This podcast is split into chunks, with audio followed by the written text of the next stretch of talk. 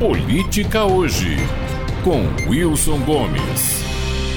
O tema da semana continua sendo a comparação feita por Lula entre o que está acontecendo na faixa de Gaza com o povo palestino e o que aconteceu na Alemanha, quando Hitler resolveu matar judeus.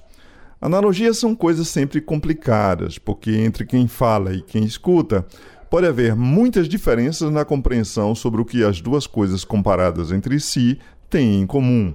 Lula, Celso Amorim e uma multidão de lulistas, petistas e assemelhados juram que o que deve ser comparado é o fato de que houve um genocídio na Alemanha de Hitler e está havendo um genocídio no Israel de Netanyahu. Retoricamente, asseguram que só fazendo uma comparação dessa envergadura é que pode haver alguma esperança de que os envolvidos no massacre e os que podem fazer alguma coisa para impedi-lo se deem conta da brutalidade, da desumanidade do que está ocorrendo agora em Gaza. Os petistas até podem ter essas duas convicções, mas isso não significa que quem ouviu Lula dizer o que disse tenha aceitado as duas premissas.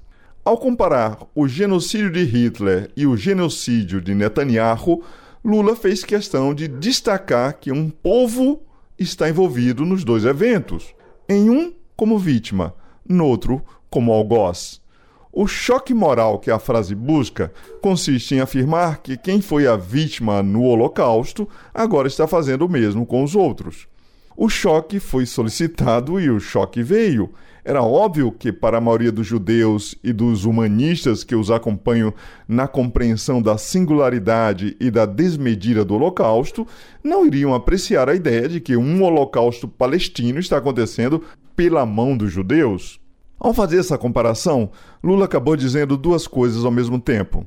Ou o Holocausto não foi assim tão singular como evento de brutalidade humana, mas um genocídio como todos os outros, ou o que está acontecendo agora na faixa de Gaza é tão singular quanto o Holocausto.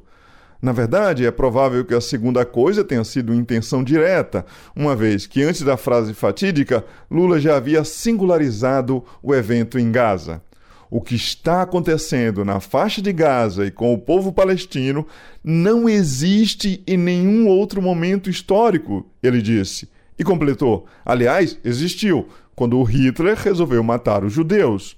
Então é isso mesmo. Segundo Lula e Celso Amorim, há apenas dois holocaustos na história, um na Alemanha de Hitler, outro com Israel de Netanyahu.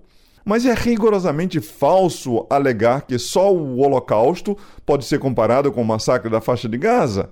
Infelizmente, a lista de genocídios na história recente é imensa. Mas, como disse Guga Chakra esta semana em O Globo, Lula decidiu comparar ao Holocausto, não ao genocídio armênio, não ao genocídio de Ruanda, por exemplo, mas ao que acontece em Gaza. E ao agir dessa maneira, claramente faz uma provocação aos judeus que foram vítimas daquele genocídio.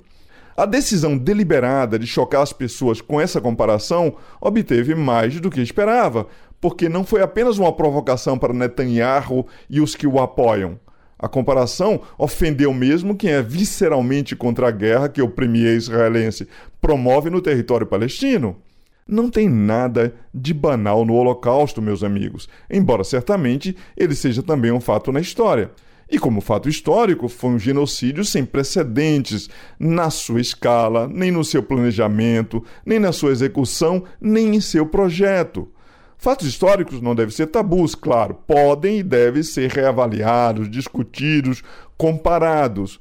Mas o Holocausto é também um trauma na história recente da humanidade, principalmente para os judeus e a sua memória.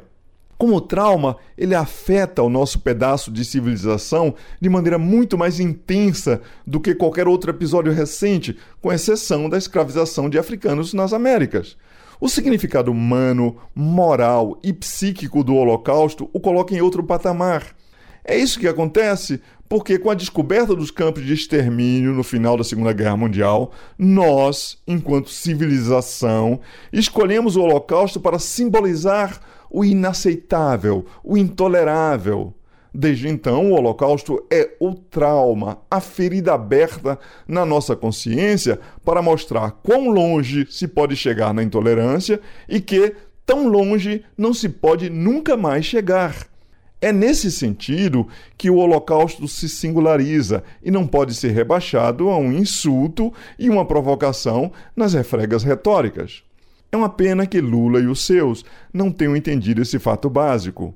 Foi uma infâmia confundir as vítimas do Holocausto, o povo judeu, e os algozes do genocídio palestino, os militares israelenses e o seu líder.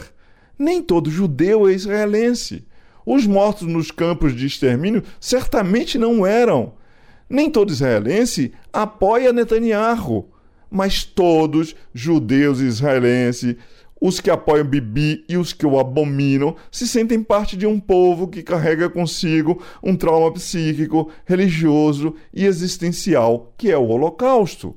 Lula não tinha o direito de desconsiderar tal singularidade. Lula Além disso, não precisava em momento algum colocar o Holocausto na roda das afrontas e provocações para denunciar e deplorar o fato de que Netanyahu é um carniceiro desalmado.